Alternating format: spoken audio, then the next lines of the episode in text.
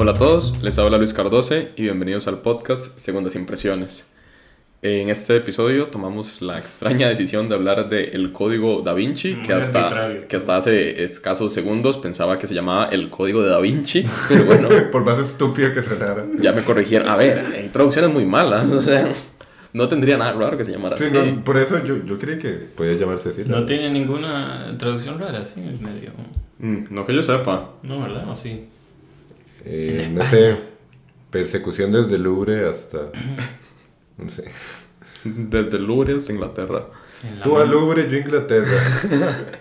sí, no. Porque, porque, se dice Louvre, además. Ah, sí, sí, sí. Eh, como... Louvre. Como lo que tienen las vacas, pero... Ah, es, exacto, como una L en contracción. Ajá. Louvre. Oh, wow. Exactamente. Muy bien. eh, bueno, en este episodio me acompaña Jorge Mora. ¿Cómo Hola, estás? Hola, este, contento porque vamos a hablar de una película que le resulta muy cercano a Sergio y yo creo que con suerte en el podcast ha habido una película que a Sergio le ha emocionado. Entonces, bueno, estoy feliz de, de hablar de El Código de Da Vinci. Muy bien, y también está conmigo Sergio Beche. Luis, yo para empezar el podcast tengo tres preguntas. Ok, Y solo hay una respuesta correcta para cada una. ok. La primera es, para el podcast, libro o película. ¿Película? Ajá, muy bien, excelente. Ok. Ah, La pensó mucho, Luis.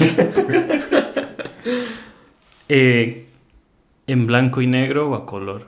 A color. Muy bien. ¿Con subtítulos o sin subtítulos? Sí. O sea, a ver, si no está en español, si está en coreano. Depende de la con peli. subtítulos. Depende, igual, igual es la, la respuesta, depende, Ajá, claro. ajá, muy bien. Muy bien. Muy bien. Bien, bien, bien. Podemos avanzar después de esa prueba de Sergio. Como siempre, vamos con primeras impresiones. ¿Cómo fue la primera vez que vieron la peli? ¿Cómo fue revisitarla? Comencemos con Jorge, porque me imagino que Sergio tiene, tiene mucho por decir. Yo no. Es- es- Jorge es conocido por ser directo y al grano y nunca tirarse ningún monólogo. Esa es la especialidad. Sí, por eso. Y los eso- chistes buenos. Esa es mi biografía en Twitter. No recuerdo la primera vez que vi el código de Da Vinci. Este, fue cuando salió, pero... A ver, salió y, y lo alquilé en el video que estaba por mi casa, que recientemente falleció ese video. Oh, Muy triste. descansa en paz. De- Descansa en paz. Rip. RIP. Y no sé, la había visto unas cinco veces antes del podcast, pero aún así no me acordaba mucho. Eh, recuerdo más que el gusto que había tenido por la película. Recuerdo el escándalo que había generado, ¿no? Eh, toda esta cuestión religiosa, ¿verdad? De blasfemia y demás. Eh, no sé que mucha gente de mi familia eh, nos decía como, es que no vean esa película ni compren ese libro. Recuerdo entrar al Universal de Multiplaza Corridabat, antes llamada Multiplaza del Este. y... mm, ¿Todavía? No, ahora se llama Multiplaza Corridabat. Yo le digo Multiplaza del Este. Bueno, yo le digo hiper más al Walmart, digamos. Eh, el hiper. y, y me acuerdo que la Universal estaba di, cargada del código da Vinci por todo lado, ¿verdad? Los libros, era, era todo un fenómeno. Que luego creo que se vio replica- replicado un poco con La Pasión de Cristo también, me acuerdo. Ah, sí, sí, sí. Este, pero con el código da Vinci sentí que era más fuerte y es que es mucho más visceral, ¿verdad? Todo lo que dice. Aún así creo que lo, lo que había pensado en ese momento es como, ok, la historia, entiendo... Primero la pasión de Cristo. Sí. Ah, bueno, perdón, sí. O sea, como el fenómeno, perdón. Ok, ok. Ujú. Eh, esta, no sé, sí, tenía esta idea como de que me había gustado mucho, que había disfrutado mucho la película, pero que entendía que los sucesos di, no eran necesariamente lo que habían pasado, ¿verdad? En mi mente de, de niño fue como lo que procesé. Y que luego escuché a mucha gente decir que Dan Brown, el, el escritor del material base, era un gran escritor, pero que igual su historia estaba llena de anacronismos, de desfases, etcétera, etcétera. Y nada más crecí como con esa idea de que era, tanto el libro como la película podían ser buenas, mas no verídicas, ¿verdad? Después. Este nuevo encuentro, la verdad, fue casi como desde cero. Eh, recordaba algunas partes, las escenas creo que más icónicas, como cuando se está azotando, ¿verdad? Por ejemplo.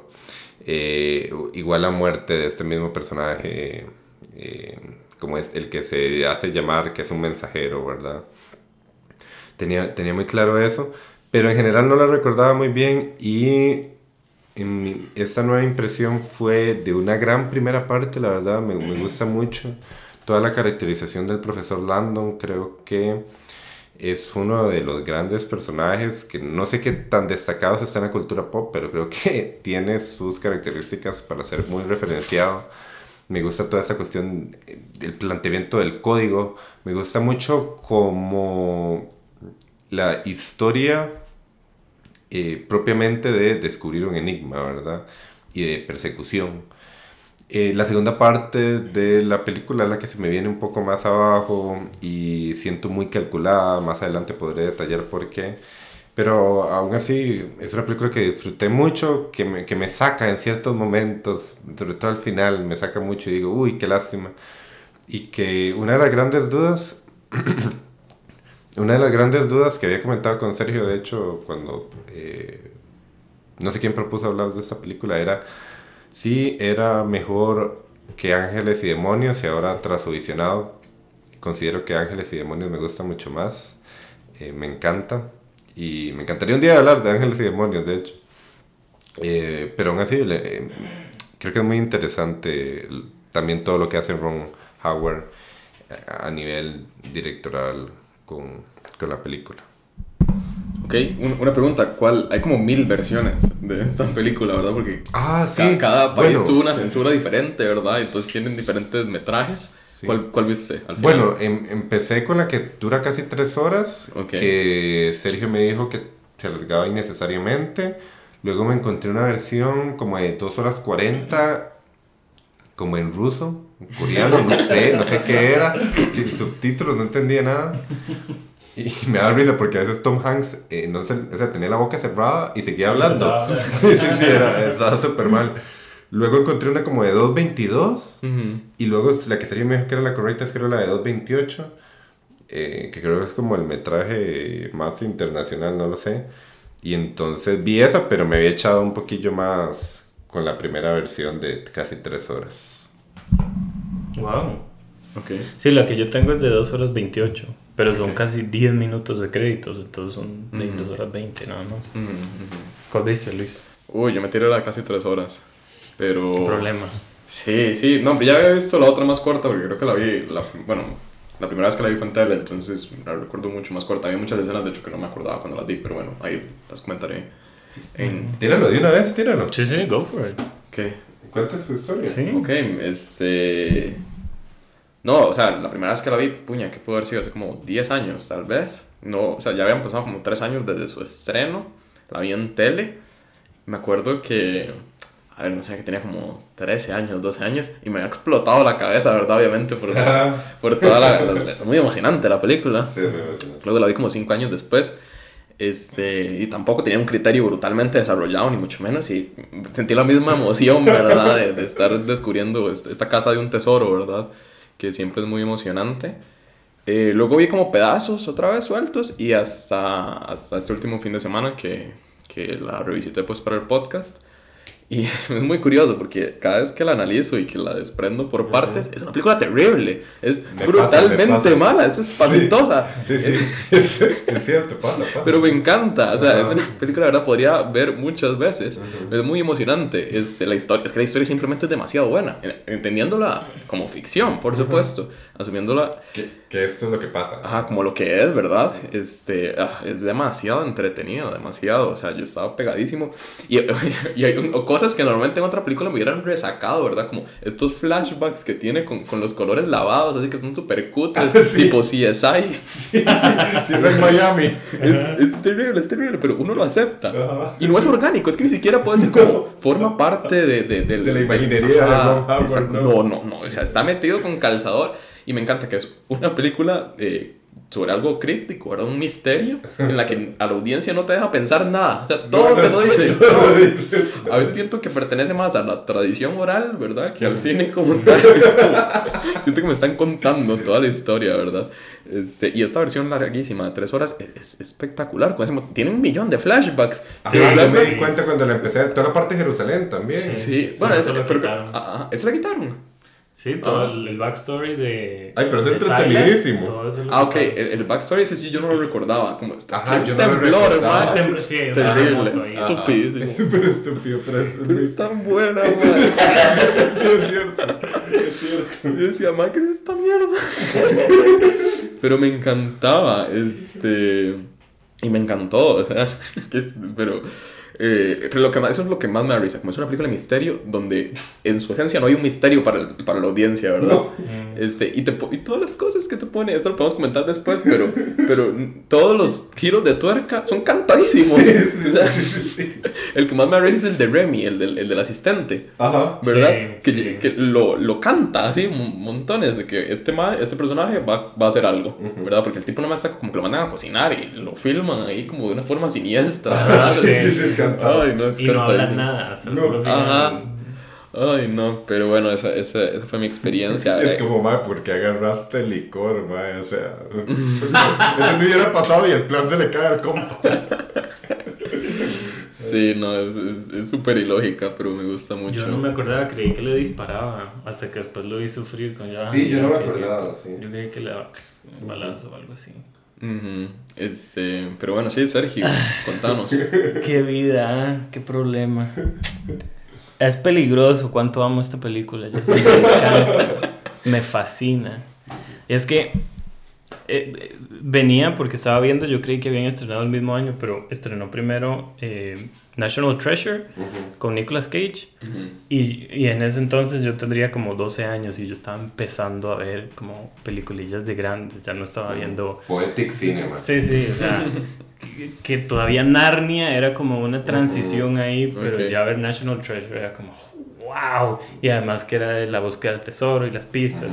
Con la base ahí Piratas del Caribe. También. ¿Verdad? Es como esa transición. Uy, ya soy un adulto. No, y, iba al cine, iba a Multiplaza con mi hermano, íbamos solos en, en, el bus y todo, entonces... Eh, sí llega esta y también me explotó la cabeza. O sea, yo no podía creerlo.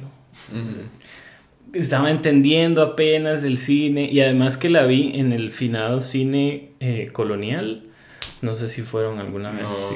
El cine colonial estaba en Escazú. Eh, era como nuestro ritual eh, con mi papá, que salíamos los domingos y yo, yo le obligaba a llevarme a ver las películas. Y nos gustaba mucho ese cine. Ahí vi, no sé, Shrek, ahí vi Harry Potter. Eh, las grandes obras. Las grandes, sí, o sea. entonces, como que todas esas pelis me acuerdo mucho el lugar donde las vi y, y la sensación. Vi una serie de eventos desafortunados que también fue transición, que me encanta esa un día hablemos de eso. es un película, o sea. Y entonces, y, y, después íbamos al frente, había un Burger King, entonces después de ver la película íbamos a Burger King y los nachos y todo eso. Entonces, toda esta experiencia nostálgica que, me, que la peli me o sea, me refiere a muchas cosas interesantes como de, de mi... siempre tuve amor por el, por el cine, pero como ya expandirme a, los horizontes que tiene. y la he visto, no sé, unas 8 o 10 veces desde entonces. En la tele, empezada, alquilada. Y cuando salió en Blu-ray me la compré y la vi. Y la volví a ver, este... ¿O fue ayer que la vi? Sí, la vi ayer otra vez. Y no sé, a mi mamá también le encanta. Y, y por más que sea, ahora que la razono más, por más que sea, o sea, pues, por favor. eh, por más que sea súper ridícula. Um, Ridiculísima. es, es una caricatura. Pero es, o sea, es hipnotizante. Yo no sé qué tiene. Ron Howard tiene algo que. que sí, sí. O no sé si es también porque el, el libro eh, es, Dan Brown tiene, o sea, es casi literatura supermercado también, o sea, no, él no desarrolla personajes, lo que hace es hacer thriller nada más. Y encontró este personaje nicho que le diga la... O sea, es muy entretenido de leer. O sea, yo tengo, ahí tengo los tres libros, los tres me los he leído. No, una vez, iba a decir dos veces, pero no muy exagerado. y me encanta. Y además que su manera de, escribir son capítulos de dos páginas y pasa de un lado al otro y ya. Entonces, sí, es, está en mi, de mis películas así. No voy a decir guilty pleasure porque ya no me da culpa. Solo me encanta. Y no debería existir el placer culposo. Sí, y estoy de acuerdo con, con Jorge que, que la primera hora es como mucho más intensa. Ya después empieza a recurrir a los clichés del género, bla, bla, bla. Sí. Pero, pero sí. Eh, tengo, yo traigo un par de cosillas y un par de análisis que, que podrían sostenerse, tal vez. Vamos a ver cómo me va. Antes de ese análisis severo que trae Sergio, quisiera destacar esta escena. Remy, es que se llama. Ajá. que madre se está apuntando, madre, viene esta paloma espiritual. Es fascinante, madre. Es fascinante. Y la paloma está grabada como en, como en ese tono así como soft porn, digamos, como... Sí, madre. Unos colores muy vibrantes, digamos, y, y, no pega con el resto. Es horrible. Y huyen y él, y él se queda así viendo la paloma para arriba. Ay, es que putas. Es un milagro, ¿verdad? Recordemos que Jesús, es la línea de Jesús. Ella, ella, ella, claro. ¿Qué, simbolismo? Ustedes, así nada más por, por saber, eh, ¿se esperaban ese final la primera vez que lo vieron? Que ella fuera la, la heredera, digamos. Sí, sí, ahora estaba recantado ahí. Sí, no, por supuesto. no, bueno, yo creo que no. Es que puta, estábamos muy chamacos, esa es la cosa. A ver, me asombraba con Piratas del Caribe, hombre. Pero el final de Piratas del Caribe 2 es una maravilla, perdón. Es, un película, la 2 es una bueno, sí, buena la, peli. En la escena final de la 2. Y la última hora de esa peli es excelente. Creo que pasa algo similar a esta, digamos, es muy emocionante. Muy emocionante. Este, no, pero yo sí te puedo rescatar, paréntesis, te puedo rescatar Piratas del Caribe casi como una película de Chaplin. Wow. Okay. Pero bueno, eso es Agenden esto. Agenden esto. Eh, tal, vez quería repasar con ustedes la eh, filmografía de Ron Howard porque es, una locura la filmografía de Es un salto a cuántico así. Bueno, no sé, tiene varias que, que, no he visto como Night Shift, Splash, Cocoon, Willow, Parenthood, Backdraft. No sé si han visto alguna. No. Creo que la, la que la que lo salta o que más conozco es Apolo 13. Ajá, claro. Luego hace Ransom ETV. ¿Vieron ETV? No. no. Muy bien. Luego, eso es en el 95. Apolo, y en el 2000 saca El Grinch. es otra película que amo, ¿verdad? Pero porque sí, o sea, por encargo de él. Hizo el Grinch, o sea, ahí está. Y en el 2001 es Una mente brillante, que es por la que gana el Oscar. A mejor director. A mejor, y, la película. y mejor película, sí. Después del Grinch. Después de hacer el Grinch, un, año, un año después. Qué increíble. Es, una maravilla. O sea, y el 2003 hace The Missing, que ese no lo pude ver.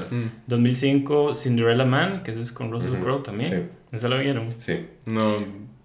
Es...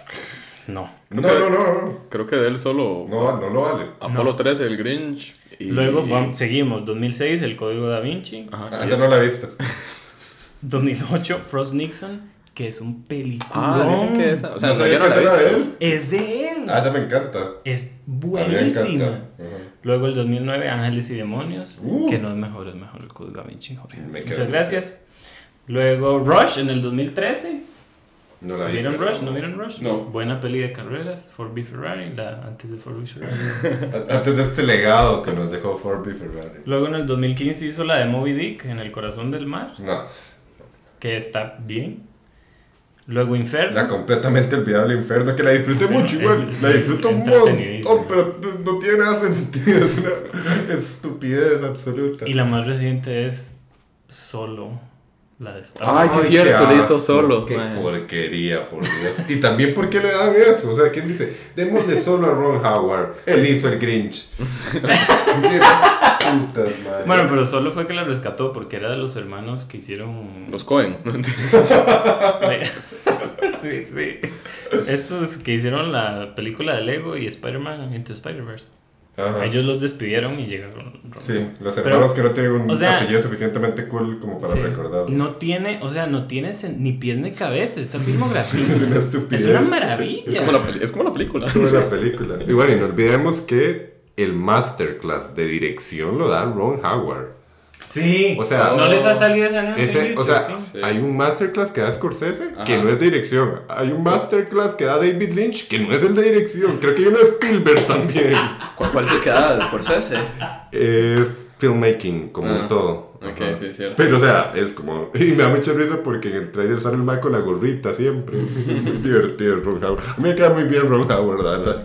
Se ve como buen tipo. Se ve buena gente, se ve buena Y gente. sabes que ha, como, ha cultivado el, el, el, el ar- el arte de hacer pelis, entonces casi que las hace automáticamente ahora. Entonces, súper bien. O sea, y la verdad es que el, Código Da Vinci, por más que esté, Está muy bien contado. está bien, sí. Está muy bien Está bien contado. contado. Ah, yo creo que está bien contada como, como historia y como te digo, casi como tradición oral. O sea, como cine, no lo sé. Tiene como muchos problemas, pero, pero no importa. está- es, tan entre- es que de verdad es tan entretenida. Y a eso quería ir. por- o sea, ¿ustedes creen que, eh, o sea, ahí pesa el director, pesa sus decisiones o pesa que la historia simplemente es demasiado buena? Yo creo que Ron Howard logra rescatar un, una historia que ya de por sí era pues súper alocada y ridícula, porque es casi eh, palabra por palabra del libro. O sea, lo que yo he leído, lo que leí del libro y las cosas que eh, explica el libro es la película, básicamente. Y lo que hace es como un capitulito que es como cuando explica que Robert Langdon tiene claustrofobia, entonces Ron Howard lo convierte en un flashback que funciona. Para mí es como caracterizar al personaje, pues de todo bien. Me parece que todos tienen sus flashbacks. Todos. La manera de resolver, güey, no se complica. Sí, este, creo que hay mucha virtud de Ron Howard pensando como en este también libros de supermercado ahí a la par del diario de Greg y todas esas joyas, ¿verdad? Porque pienso, no sé, en 50 sombras de Grey, que tiene una película infumable y la historia de esta de porno para señoras, de aquí también funciona de cierta manera como ¿Cómo? de cierta manera funciona como y ese, ese mismo gancho, la historia es la misma, pero, pero no funciona en su adaptación al cine. Y muchos eh, bestsellers no han funcionado en cine. Y Claro. esto igual siento que, siento que guarda cierto culto. Además creo que la mano de Ron Howard es importante porque parece que estás viendo cine serio. De nuevo, un poco la impresión que tuvimos en ese momento. Mm. Que por ejemplo, por más, ahora que hablamos de Piratas del Caribe, y uno sabe que estaba Disney detrás y un tono muy jocoso y, y es una película colorida a su manera. Por poner un ejemplo fácil, Claro, ¿verdad? En cambio, el Código Da Vinci son claroscuros y hay, hay algo oculto y además es atrevida porque está blasfemando, ¿verdad? Y te está contando la historia no contada de, no sé, el, el evento cardinal de la humanidad, ¿verdad? Que, que nos separa la era común. Entonces creo que Ron Howard tiene que aportarle ese carácter formal, entre comillas, para que la película sea tomada en serio y también uno como audiencia se sienta parte de la travesía y también inteligente. Y es que lo cuenta bien visualmente. Me parece que todo lo que se describe en el libro lo, lo lograron transmitir mejor visualmente, sobre todo con el, la conferencia esta del principio, que, que le da vuelta al, a la, la esvástica y, genial, a mí me y encanta. la cuestión del tridente de Poseidón. Ajá. Es como... Es, Ah, a mí me pareció recontra obvio. O sea, no, no, sí, Ah, chido. o sea, yo siendo el público, Ajá. yo también yo lo iba diciendo Sí, y Es era que el, el obvio. público era estúpido. El público era estúpido. Esa es la cosa, o sea, es que ah, yo creo que... Es como, es obvio que es el tridente Poseidón. Ajá. Y además las palabras que dicen, maldad, no sé qué. O sea, Estúpido. son, o sea no, no sé, una conferencia para burros. Pero, o Y sea, en una universidad, o sea, no- pero creo que está eso, como que Ron Howard abraza lo, lo, lo tonto que puede ser la película, lo tonto que puede ser la abraza el historia. caos, abraza el caos. Ajá, Y, y la sobreexplicación, porque esta película es explicación a la película. O sea, no hay, no hay escena que no tenga un diálogo explicativo No, de algo. no, no, no. Pero lo logra, eh, lo asimila con imágenes y uno de ahí queda. Es que se, se va a muerte, o sea, va- es fiel con lo que quiere. Es como una presentación de PowerPoint. Pero es una presentación de PowerPoint muy entretenida. O sea, Eh, to- to- Toda la cuestión de las sombras y como pone a Jesús como la supuesta María Magdalena en la última cena y la cuestión del, del- de la lucecita esta eh, azul. ajá. Son, eh, son cuestiones que, que, que llaman la atención de, de- de un, el público más experimentado posible. Estoy explotando recordando hasta el policía francés, ¿verdad? un personaje planísimo, el más malo, no va a ser malo, porque quiere ser malo. Y luego, curiosamente, así calculado el guion, ¿verdad? Para que él descubra que la confesión era falsa, es como, uy, madre, me equivoqué, metí las patas, voy a ir a salvar el día. Y la otra madre, como, no, no, es que una vez que él embiste, él no lo suelta, el toro. ¿verdad? El toro. Y ese va súper estúpido, actúa como un sesgo de confirmación, ¿verdad? El madre dice, como, no, yo voy a ir a. O sea, es cero científico, me encanta ese personaje. Y además que tiene un buen elenco la película, pero todo el mundo también habrá acercados. O sea, sí. es brutal. Es brutal. Ay, no. Creo que la escena que una de las que más me gusta es cuando eh, Audrey Tattoo este ya sabe que es como la descendiente ah, de Jesucristo y todo, y hace lo del, lo del toque del agua. Me gusta, es como decir, ok, sabemos que es un poco ridículo. No me lo explicaste. Esa parte no, no, no explica por qué metí la mano. Es, es anacrónica. Exacto. o sea, sentí que iba a salir alguien de la nada preguntando, ¿y por qué hizo eso? Y que alguien iba a responder. Ah. Porque la película es eh, Odrita, tú este, preguntándole a Robert, a, Tom Hanks, ¿verdad? ¿Qué es tal cosa? ¿Verdad? O, y, y, las únicas veces que, que, este personaje explica algo, se nota que le está hablando a la audiencia, porque como le vas a explicar algo de, de, de símbolos al experto de símbolos. No, incluso, ah. o sea, cuando llega a la casa de, de Ian McKellen, no me acuerdo el nombre. Tibbing. Tibbing, ajá. Eh, ¿Por qué? ¿Por qué llega ahí? Verdaderamente, ¿por qué? O sea, en teoría es por el cuento ese, pero verdaderamente era necesario. Sí, o, sea, es, para que el guion funcione. Y si él no se le hubiera ocurrido ese nombre, no hay película. O sea, se acabó la película ahí mismo. Me da risa porque no descubren nada nuevo, es cierto. No, o sea, no descubren nada. Él sabía todo, pero ah, termina la historia, Robert. No me cuente la historia, o sea, no lo necesitaba. Sí, sí, no. Es, Y también como que se hace una discusión ahí también filosófica, como el Sisek versus, ¿cómo se llama? El, el pendejo es. Eh, Patterson. Eh, eh. Patterson, ¿eh? no. Eh, Jordan Peterson, perdón. Peterson de que uno tiene una posición más conservadora y hay como un diálogo y es como, no, es que Sara y, y es tan estúpido, o sea, no, no tiene Pero, pero yo, yo pero estaba al borde de la sí. Como, muy mal, está bueno, explíqueme. Lo que me dio fue la, la, lo que noté, creo que es en esa escena, cuando, para que no sea demasiado obvio, que, que lo es, por cierto, que es Sophie, eh, el personaje de Audrey Tautou, este, es la descendiente de Jesús. Eh, ponen que entonces, eh, ¿cómo se llama? El, abuelo, eh, Sonier. Sonier. este, lo ponen a que entonces él la estaba entrenando a ella para que fuera la, la, guardiana, digamos. Era eso, estaba puesto así medido también, como para que la audiencia no se diera cuenta desde antes que Sophie era... Y le este, canta la melodía y todo, y ella... y que la melodía es como la de Harry Potter. explota,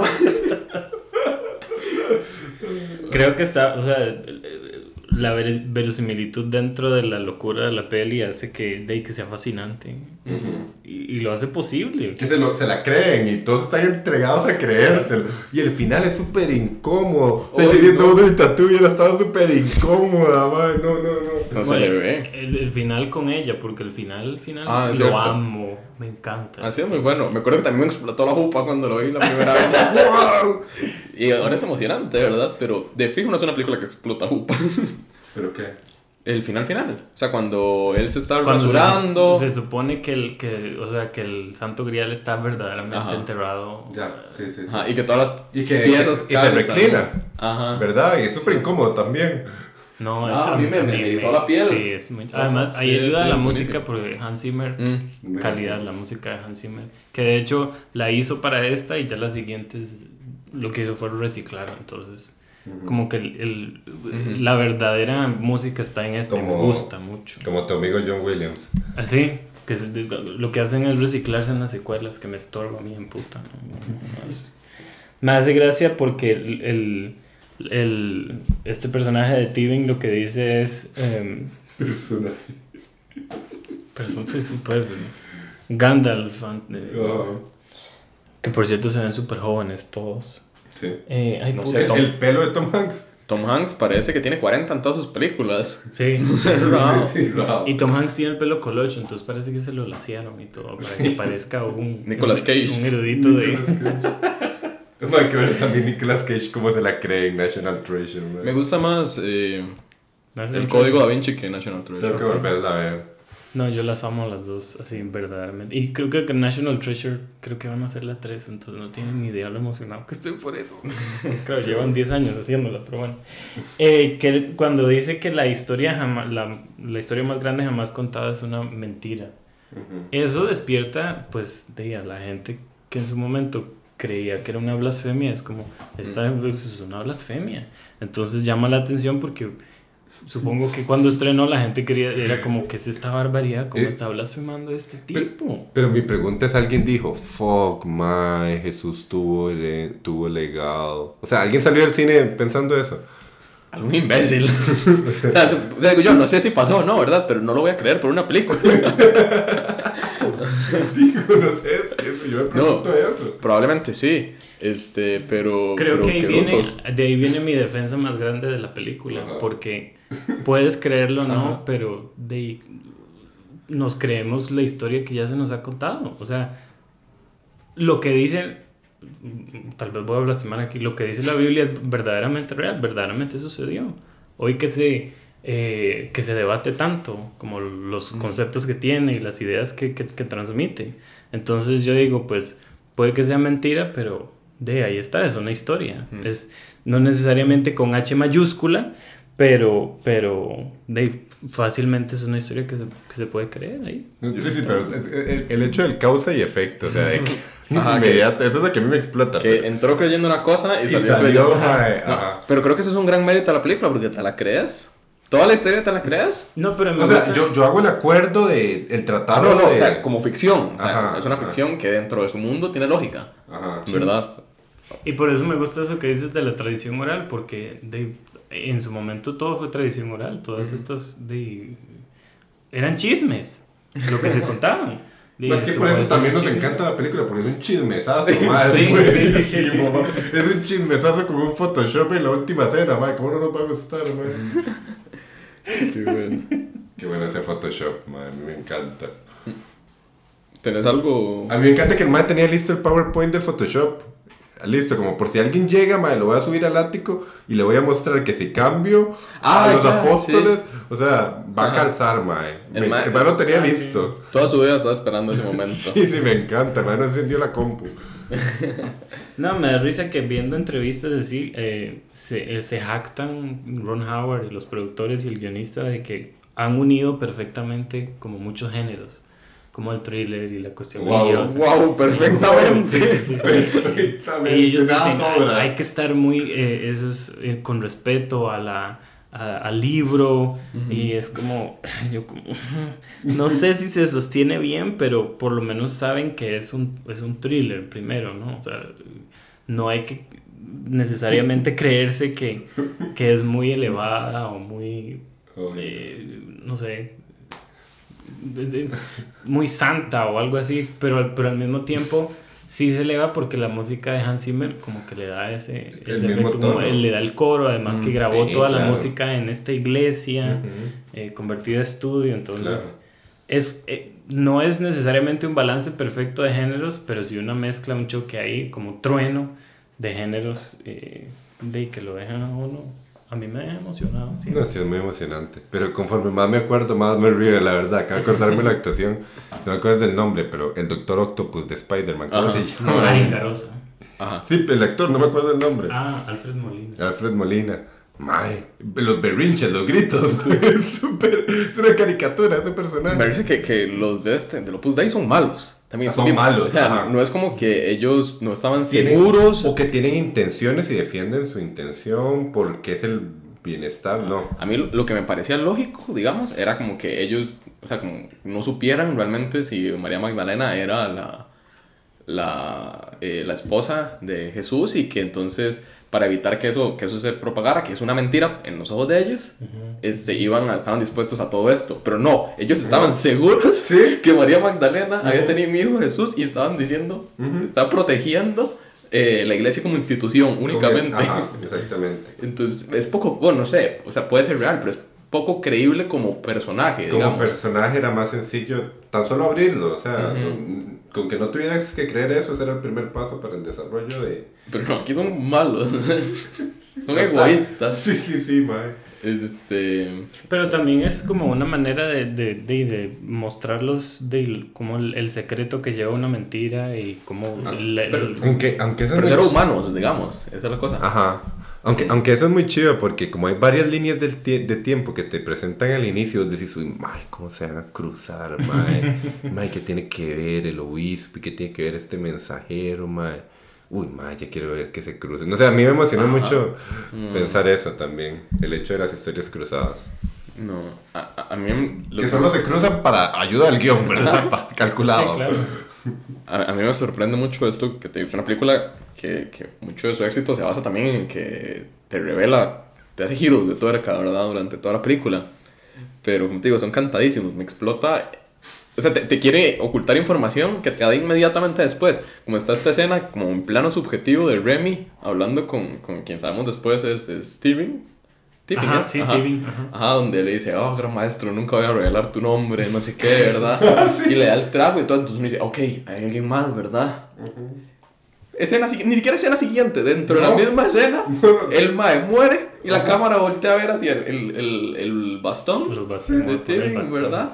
Y la cámara sube y se revela que es él, o sea, entonces, ¿para qué tuviste esa, esa, esa escena con plano subjetivo donde querías ocultar al malo? Para nada. Nada, lo revelaste a los 30 segundos. está cantadísimo, o sea, ya ahí no hay revelación, ya está cantado. No, y, y la necesidad, digamos, de, de, esta premisa, ¿verdad? En el cine que si mostras una pistola, después vas a matar, o sea, esa pistola se va a disparar, digamos. Este, demostrar los bastones siempre, ¿verdad? El, del mob, demostrar siempre a Remy como, como este... Eh, personaje como sombrío, ¿verdad? O sea, todo, todo es tan evidente, man, todo es tan on the nose, digamos. O sea. Mm, creo que me parece más, un poco más ridícula en la escena en el bus, que ella le hace como la señal aquí y está como... Esa escena que es estupidísima. Como y, que, yo le da un celular y es como, ok. Yo más bien eh, me hubiera robado todo y que tuviera un celular, o sea, la verdad es incomodísimo, man. Y el madre como, ay, no sabía que tenía Y después se siente ahí y ella limpiándose la herida con sangre y yo, pero... ¿Qué tiene que ver? Sí, man, yo entiendo. Uy, es cierto, en, la sala de montajes. Debió quedarse.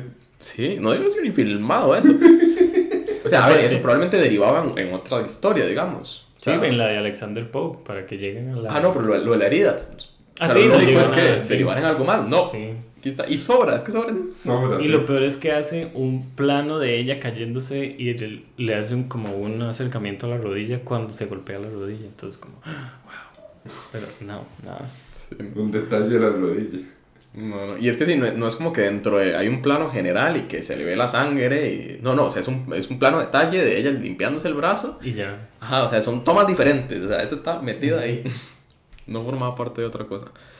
Ay, no, pero qué, qué gracioso, qué buena que es. Me da risa la parte del avión que en su momento yo, me pareció el, el, el, o sea, el foreshadowing más increíble y maravilloso del mundo. ¿Qué? ¿Cuál? Que, que están en el avión y salen ellos dos y dicen, busquen en el avión, eh, rastre, sí, esta cosa. Sí. Y, y, no hay nadie. Y luego se meten y están como metidos en el... Ah. Y nos muestra después que es que se habían salido corriendo mientras el avión partía. Y, y, nadie se da cuenta de que ellos salen. Y lo muestra con el mismo tono sepi que nos había enseñado a Jerusalén.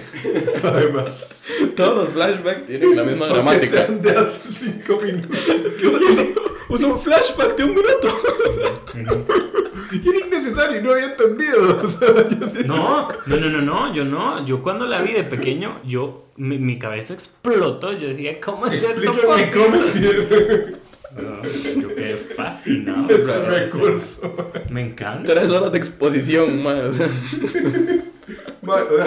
eso sí, nadie puede salir de la sala de cine y decir, madre, no, entendí.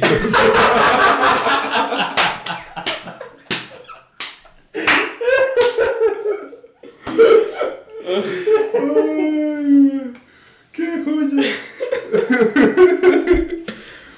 Ay. Eh, me gusta que ella, eh, como personaje, no. Audrey. Sí, eh, Sophie, se llama. Eh, cuando le di, cuando él, le dice como arrodíllate y cuando está con la pistola y Y él se arrodilla y le dice, tú no te arrodilles, eres mi milagro, o no sé qué. Y al final sí se arrodilla porque ella no está como... Me gusta eso, esas como cositas ahí. Como quisiera rescatar algo que no, o sea, porque, o sea, sí me, sí me, me hay ciertas cosas que me, que me mueven, no quise, o sea, no, no es porque como lógicamente, sino como emocional, como decisiones pequeñas, como eh, cuando le agarra y le, le, hace, le toca como la cara y le, entre comillas, cura la claustrofobia, que, o sea, no, pero pero está bien. Detalle, está bien, porque entonces es como, bueno, ese es un detalle que, que, después luego... va a seguir como, ok, la descendiente de, Jesucristo. Cantado, sí, sí, pero lo, lo aprecio. Eh, son como los pequeñillos detalles que Ron Howard tiene como ahí. No sé si estará en el libro, esa parte no, no he llegado ahí, pero... Pero digamos, perfectamente la claustrofobia de, de, de Robert podía no existir en la película, ¿no? No, no, no. y es, es, es, Bruce Wayne, ¿verdad? Casi le salen los, los, ah. vampiros ahí en el pozo, ¿no? Cierto, cierto. Yo, pero ¿por qué en un pozo? Qué raro. Sí, sí, sí, es cierto, Bruce Wayne. Estaba recordando después de la escena del, del bus, el celular. Madre, que bueno, llegan a, a, como a esta iglesia, ¿verdad? A la catedral a la, a la catedral. Y bueno, se teletransporta ya McKellen. ¡Pum! Aparece. y además, o sea, los más pueden huir. El madre no les está apuntando. Y esperan a que el madre los apunte frente a todo el mundo. Y es como, madre, ¿por qué no jalaron? en lugares históricamente concurridos. Vacíos. Vacíos. Todos. Vacíos. El explota. Obviamente uno no le puede pedir lógica a las películas. Pero el Louvre, digamos, o sea, sin seguridad, sin nada. nada. Un policía para todo. Un policía sin cámaras.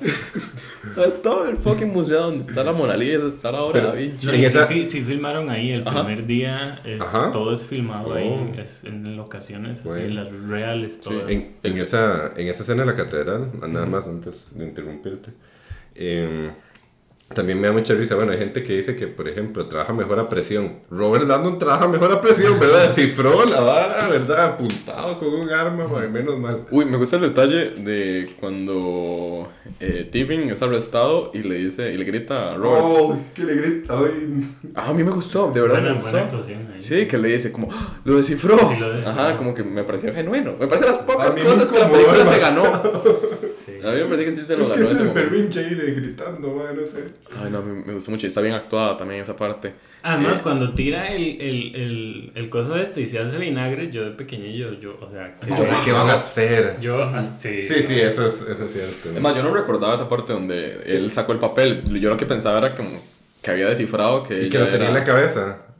Ah, no, no, no, me acuerdo O sea, que lo descifró y la, ya no necesitaba ver el papel, fue lo que yo pensé. Sí, sí, pero yo tampoco lo recordaba.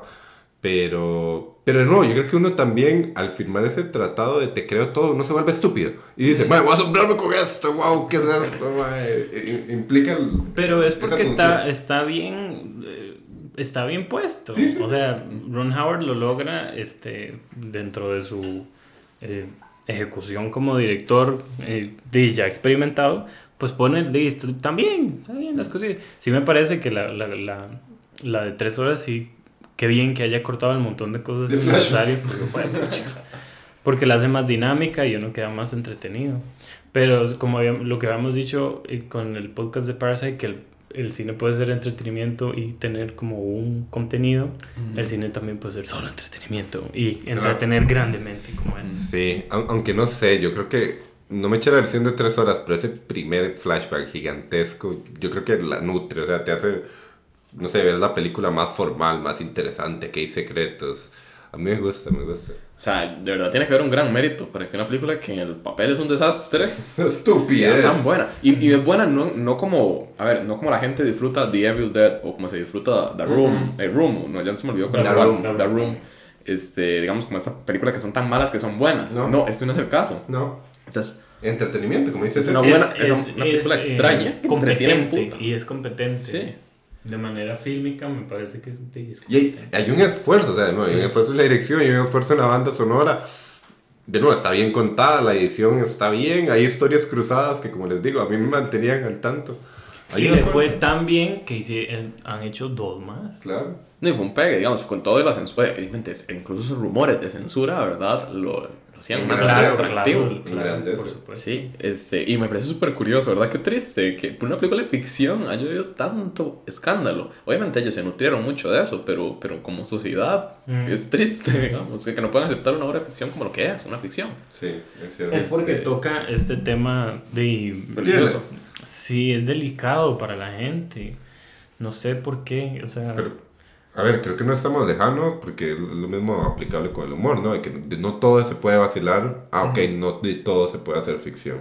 Creo que no estamos tan lejos de, de lo mismo. O sea, sí, pero creo que este no es el caso. O sea, sí, entiendo, entiendo el punto. O sea, que, que es el mismo fenómeno. Eso es lo que quiero decir. Sí, sí. Eh, mm. Pero digamos, creo que aquí, me parece, no hay este, bases como para sostenerlo. No, no, yo creo que desde lo religioso sí, o sea, no creo que con lo sagrado te...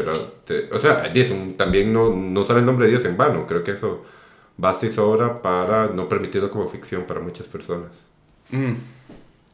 Sí, pero no es una película atea, ni mucho menos, es una película no, creyente, esa es la cosa, digamos. Claro. O sea, que sigue creyendo en el mismo Dios, esa es la cosa. Pero no, usa el nombre de Dios en vano. Ah, Por eso te digo, desde, siendo abogado del diablo. Ok. ¿Me explico? Mm, ok. O sea, sí, entiendo. La gente se, a ver, se puede ofender por lo que quiera, ¿verdad? O sea. Eh... Pero es porque lo cree. Es que ahí está mi punto. Yo, o sea, la gente se enoja porque le está dando peso a, a esta ficción. No le des peso. Disfrútalo. Entonces, me, me, pienso en todas las. Eh, todo lo que sucede en el país con este los partidos cristianos y otro que se, que se eh, basan tanto en las cuestiones bíblicas y las cuestiones que, que, que, están muy arraigadas en ellos y que dicen esto tiene que ser así. Y entonces cuando algo eh, desafía eso, lo quieren tachar demasiado. Y, y, es como, esta, esta película lo desafía bien. O sea, es tan ridículo, pero tan ridículo que puede ser verdad, ¿no? Porque está sustentado de manera que, que todo, como que todo calza, todo calza, todo calza, todo calza, todo calza. Entonces me parece interesante que, que en su momento despertara eh, de la polémica y que, y que hoy se sostenga como, como una ficción ahí interesante. Eh, no sé. Yo creo que una buena parte de la gente la, la detestó porque podía pensar que fuera verdad, pero creo que Cuidado y no la mayoría era por eso, porque se atrevía a tocar algo sagrado y, eso es profanar. O sea, se sentía como desde un lente religioso, no tanto conservador, sino es comprensible que desde un lente religioso en general eh, se sienta como pecado este, hablar o ficcionar. Eh, lo referente a un Dios. Es completamente comprensible, es empatía. O sea, sí, sí, lo puedo entender. Me, me, da mucha tristeza que no, o sea, que no exista esa capacidad del doblamiento, digamos. Porque así, no, no lo sé, creo que creencias. Ah, o sea, sí, pero... Las creencias creo que, nuestro modo de vivir. A lo que voy es que, o sea, usted puede empatizar con ellos, pero nunca es un, es, es un síntoma de una sociedad sana. No lo sé. Es que quién tiene la razón. Nosotros no tenemos la razón. o, sea, o, sea, o, sea, perdón, este, es como, yo estoy hablando desde los puntos de vista de querer censurar la película, no de que cree, no de que cree polémica de querer censurar. de querer, o sea, porque habían cartas al gobierno, a las, a las eh, casas, digamos, de, de, censura, que digan que la película no la pasaran. No estoy hablando de la polémica que usted siente ofendido, no, sino el hecho de, de, no No, no, te entiendo. Pero si vos crees que tu misión en el mundo también es que la gente, o sea, ver eso como el mal, gente que está engañando con lo sagrado, que quiere meterle a la gente cosas en la cabeza, es completamente comprensible que querrás la censura. Pero es una mala lectura de, de, pero es que, la obra. Mm, pero es que no, no, tiene que ver con la obra, refiere a las creencias personales de alguien. Eso es, lo que, quiero decir. O sea, no, porque se supone que ellos vieron la película antes y que a través de lo que vieron en la película es que se censura. Pero no, no, no, o sea, el hecho, no necesitaban ver la película para pedir la censura, porque si es algo que se está tomando, de nuevo, el nombre de Dios en vano, eso está mal y de nuevo, mi misión en el mundo puedo creer que sea no ensuciar la mente de las demás, de esta, no sé, del demonio penetrando cerebros. Eh, eh, estoy poniéndome en su lugar, me explico. O sea, creo que entiendo las razones por qué buscas la censura. Mm, o sea, sí, pero yo puedo entenderlo, usted, pero este, no puedo ser tan abogado del diablo, digamos. Uy, madre, pero es que no sé, sería ponernos a nosotros o, del creyendo que uno tiene la razón de las cosas. Mm. Ese es el asunto. Es que creo que, este, o sea, abogar por la censura es al revés, decir, nadie tiene la razón de las cosas. ¿Me entendés? En cambio, decir que censuren esta película es aceptar que la otra persona crea que tiene la razón de las cosas. Uy, en alguna manera, pero no del todo. No lo veo así. A ver, no, no, no, es, no, es blanco o negro, ¿verdad? Por eso te lo digo. Pero si la persona lo está censurando es porque él cree que tiene la razón. Entonces, lo sano me parece que es que haya este espacio en el medio, que es este, la, la libertad de que todo lo podamos decir. Entonces, ahí nadie está diciendo, ah, tengo la razón. Sí, sí, te entiendo. ¿Verdad? Claro. Ajá. Este, por eso, o sea, uno puede entenderlos, ¿verdad? Pero sí me parece peligroso no condenarlo desde la subjetiva de uno. ¿Condenarlo es la palabra? Bueno, no condenarlo, pero este... Reflexionar. Reflexionarlo, sí, conversarlo, pues. Claro, claro. O sea, ¿por qué me estás censurando? ¿Por qué no quieres que esto se muestre? Exacto. O sea, pregúntatelo, preguntárselo y decir, ok, sí, sí, ¿por qué no? Establecer una conversación en torno a eso, eso me parece lo mejor. A, eso quería llegar. Excelente. Este, muy bien, después de ese pantanoso trecho, mae. Del cual hemos salido con las botas embarbioladas. Aquí, madre, caminando por un, por un campo minado, madre. Eh, de gratis. Ah, sí, nos, madre. Nos embarrialamos del puro gusto. Por el puro gusto, madre, no hacía falta. Pero bueno. No, no la vi venir, no la vi venir. Yo estaba viendo Tom Hanks, madre, no quería llegar ahí. Bueno, otra cosa que me da mucha risa de la peli, este sudando y todo, va a estar un campo complicado. Yo estoy. Es que, ay, al final, cuando, cuando se revela, ¿verdad? Que cuando Tom Hanks le revela a ella, a Sophie, que, que, que Jesús es parte de su ascendencia. claro este, que, que lo, lo, pone paralelo estas, estas tomas de una gente entrando a la iglesia y que se ven súper sospechosos y se ven, se ven malos, ¿verdad? y que crea una, ah, una, tensión súper gratuita. gratuita. El, el, ¿Cómo se llama? El priorato de Sion. El priorato de Sion, porque uno dice, uy, madre, quedan cuatro minutos de película, ¿qué va a pasar? y resulta que están todos los amigos y está la abuela ahí. Y la abuela. Y todos con cara de malos. Malísimo, madre. Al gente, aquí, el, casting, fue gente. Casting que parezca mala para meter una tensión última en la película. Sí, sí, también para tener como un efecto de nuevo, salir de la sala como, uy, Mike, que hecha que no que eran buenos, ya no iba a soportar un giro más. y que sí lo tiene al final, un giro sí, más. Además, sí lo tiene. Pero es el único que no me esperé. ¿De verdad? O sea, ese es el único orgánico. Es que no había manera de verlo venir, creo. No, sí, e, es el único giro bien hecho. por eso, por eso. Pero también porque está arregladísimo, o sea, está sacadísimo de la manga. Y en el libro es el epílogo, ¿verdad? Son cuatro páginas de epílogo ese final. Ah, ¿de verdad? Sí. Es, es, me, gusta, me gusta ese final más por, por... Tal vez por ser... Ay, vamos a ver no, no, quisiera decir espiritual, pero, pero tiene un aura interesante. Sobre todo por la música. Porque esa composición de Hans Zimmer, desde entonces yo la, yo la escucho casi todos los días. ¿Cómo se llama? Eh, se llama Chevalier de San Real. Mm. Como, sí, Caballeros y Sangre Real, algo así. Claro. Este que parece que la, que la compuso antes de que estuviera terminada la película. O sea, la hizo primero y ya de ahí... El montajista tuvo que acomodarse. Tuvieron que acomodar esa, esa escena final a esa... Y según ellos, todos los... Eh, como todos los giros de la, de, la, de la pieza, de la composición, calzaban. Entonces era como, wow. Pero, pero ese como que se arrodille y que se rinda como ante los misterios de la vida eh, tiene fuerza para mí, por más que, que, todo lo anterior haya sido ridículo y por más que la historia, o sea, sea la ficción, es como eh, ese respeto por, por mm, las cuestiones que estuvieron antes y que tienen su propia historia, creo que, que mm. a, a, mí resuena conmigo. A, mí me parece como, como haber encontrado su lugar en la historia, digamos. O sea, como que él. Ajá, Robert encontró ah, su lugar en la historia. en esa historia. Sí, sí, sí, sí, sí, justifica su personaje. La, sí. Y además, otra cosa que no se explica, que uno intuye al final y que me parece impresionante que no lo explicara, porque explica todo, es que, bueno, eh, el verdadero caballero, de, digamos, o el templario, digamos, o el, el, del priorato. ¿Cómo es? Priorato, priorato, de, Sion. de Sion era Robert. ¿verdad? Que era el encargado de protegerla a ella. Exacto. Este, y no era ella la que tenía que estar entrenando, estrenada, entrenada. Sino entrenando. Él, sino él, ¿verdad? Entonces eso está, eso está cool. Y no lo explica, pero tampoco no hacía falta, no, hacía falta cuatro dedos de frente para entenderlo. No, de ahí, ¿por qué explicar nada si, si de igual hay un montón de secretos que, que, que, hay, que están ahí que nunca vamos a saber? Y si se saben, pues la, la verdad es que sí habría como eh, locura y pánico entre las personas, porque que se le quiebre a, la humanidad el status quo, pues es, se las trae. Entonces, me gusta como el, como tal vez no pensarlo como que solo ciertas personas tienen derecho a saber los secretos, sino a, a respetar que están ahí y que, que, es necesario que no lo sepamos.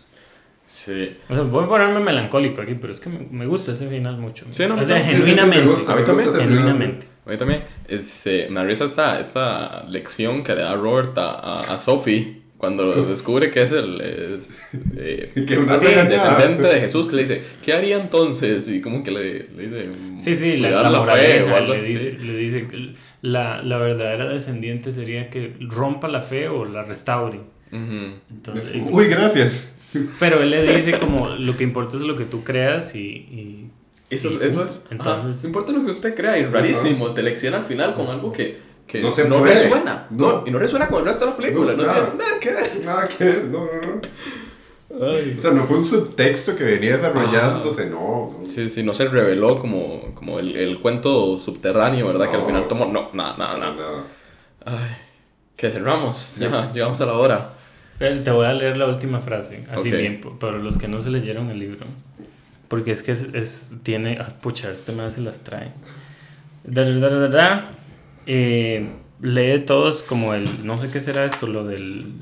Eh, lo el, que dice: Y el manto que la cubre en su descanso no es otro que la boda estrellada. Dice: Con repentina emoción, Robert Langdon cayó postrado de rodillas. Por un momento le pareció oír la voz de una mujer la sabiduría de los tiempos, que susurraba desde los abismos más profundos de la tierra. Oiga, no me gustó, güey. no. Me gustó más la película. O sea, el final. No, por supuesto, porque tiene más peso la cuestión música, imagen y todo el viaje. El parroquismo ahí. Sí, ese, ese estuvo muy gratuito. Sí, sí, fue como. quiero que suene muy poético. Dan Brown es un escritor barato. Sí, claro. O sea, ahí era mejor ser escueto, digamos. Sí, era mejor ser escueto. Y ante todo, se arrodilló. Ajá. Ya, ahí te Claro. Es muy fuerte que se arrodille. Eh, o sea, es más fuerte leerlo que verlo para mí. Resulta muy, muy fuerte. No, bueno, porque un seco se arrodilló. Se arrodilló. Pero Steven se como, lo dice. Como la película. En la película le dice, cuando la descubras, cuando la encuentres, arrodíllate. Y es como... Por eso, por eso. Qué bueno. Qué bueno, Tom Hanks. Conclusiones finales, eh, George Talaberry. Bueno, o Sergio, cualquiera. Yo, Sergio. Yo siempre empiezo las conclusiones finales. No ha habido una vez que no empiece. Oh, perdón. Va Sergio. Ok. Eh, Day, ¿no? Eh, esta es película que, que, vi un montón de, he visto un montón de veces y creo que seguiré viendo porque es tremendamente entretenida dentro de sus fallas y sus, sus locuras. Eh, creo que hoy, el día, si la vemos el día de hoy, no, no, no creería que fuera este como a despertarme cosas diferentes porque de las creencias de uno o las el estilo de vida que uno lleva es, ah, pues, tiene su bagaje, ¿no? Entonces, que, hoy vea, vea la película con ojos diferentes, pero al mismo tiempo despierte eh, ciertas nostalgias del pasado.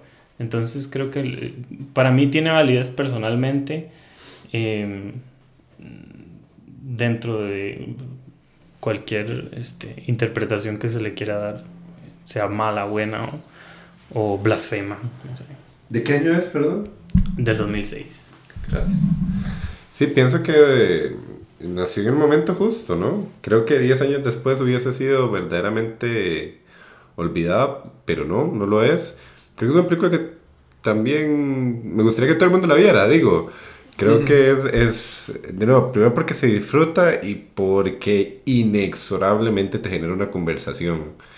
Y el otro día me lo decía una gran crítica mexicana, Fernando Solórzano, en una entrevista que lo que se puede morir es la conversación sobre el cine más que el cine mismo y esta de nuevo inherentemente lo, lo hace por su historia. Eh, y, y, de nuevo, es un entretenimiento del que no, no, te puedes escapar, ¿verdad? Y, y toda esta idea de, de, que sea más formal y demás termina siendo fascinante y, y bueno, creo que eh, siempre me gustará hablar de una película así. Sí, creo que va a ser una película que siga revisitando al infinito, digamos, cada vez que me la tope, no importa en qué momento sea, mientras tenga tres horas libres. No mentira, no, ver 25 minutos de la película no me importaría, solo, solo ver eso. Este... Es película perfecta para ver, o sea, un domingo que te la encuentres en el cable, o sea... A la mitad, ¿qué importa? ya. Sí, a la mitad como voy a echármela así. Sí, sí. es de esas pelis que uno va y es como va a escribir un montón de páginas, ¿no? Que eso es lo que hago con Ángeles y Demonios siempre, o sea, la he visto 17 veces por lo mismo. Bueno, es Ángeles y Demonios a mí no me gustó para nada y podría revisitar. Dale, dale, a mí me encanta. Yo esa la defiendo. No, yo, yo esa no la ves. O sea, pedazos, digamos. Pero... Tiene un giro cada 5 minutos, fascinante. y eh, podría decirse que dentro de la historia de esta, la nueva imagina eh, versión de que Jesús tuvo una hija y todas estas cosas, dentro de la estrechez de mente que todavía existe en las personas eh, Vamos a volvernos a meter aquí. No, no, no, no. Acabamos de salir. Me, Salga de ahí, Sergio. Me, me, Salga de ahí, soldado. Como la, abrirse a nuevas interpretaciones, ¿no? O sea, no... no... Pero no a través de, de la película. por supuesto. por supuesto. Pero... Sergio defendiendo. Como documento histórico. sí, exacto. No por lo que dice, sino por, por lo que representa. O sea, que, que la iglesia siempre ha tapado estas cosas y... y... Sergio, salga de ahí. no, entiendo, como por, por la semilla curiosa que puede sembrar en, sí. en una persona. Sí, sí, que, que para bien o para mal. No sé, también juega mucho con esta idea de ocúltele algo a alguien para que tenga más ganas de saberlo, Exacto, ¿verdad? exacto. Entonces te crean esa necesidad de que ha habido algo oculto. ¿Cuánta gente se habrá convertido en un fanático de teorías de conspiración Gracias, gracias a esta peli? Buena pregunta. Eh, pero no sé, eh, creo que eh, eso que me encanta es una película de misterio en la que, como dijo Sergio, nadie puede salir de la película sin decir no entendí, ¿verdad? No, Jorge. Ah, lo dijo Jorge, Sí, perdón. Este... Y sabes que ya no las hacen así, ya no hacen películas así como... como La experiencia de Sí, la conversación. Tipo National Treasure, tipo, Ajá. tipo Da Vinci. Ahora lo que tenemos es un montón de películas de superhéroes o, Mm. o dramas, o sea, que me Sí, gustan. que el entretenimiento light ha mutado a Sí. Ajá. cosa menos Sí, ahora escenas de acción y así, ya, ya no son como estas cosas medio Sí, loquillas y, ahí. que- y que no necesitaba una gran escena de persecución, ni unos golpes brutales de Sí, Kung exacto. Fu. que la tiene, y que es sí muy mala. sí es sí, el carro en reversa. en reversa, Madre, pero sí. ves, yo ni lo conté, o sea, Sí, el carro en reversa terrible, fatal. es. Yo- Pero esto de la, de la, del mapa del tesoro y la Sí. búsqueda, eso, ya, no las, ya no hacen películas así. O sea, en- dentro del cine entreten- palomitero, claro, y creo que conviene recomendar eh, el texto de Luis sobre eh, el ascenso de Skywalker, que habla mucho sobre cómo, no hablamos del ascenso de Skywalker, ¿verdad? Creo que es muy interesante desde ese punto de vista, eh, como esta película es el fenómeno Contrario. diametralmente opuesto. Claro. Bueno, cerramos con eso entonces. Muchas gracias por acompañarme. Chao. Y bueno, nos vemos, bueno, nos escucharán en el próximo episodio. Ojalá más libres de pasajes polémicos. Sí, sí, no, no, creo que salimos antes. Sergio se quiso en, en barbear a la No, no, no, está bien. Ir a lavar ropa. Libres del pecado. Libres de pecado. Hasta luego.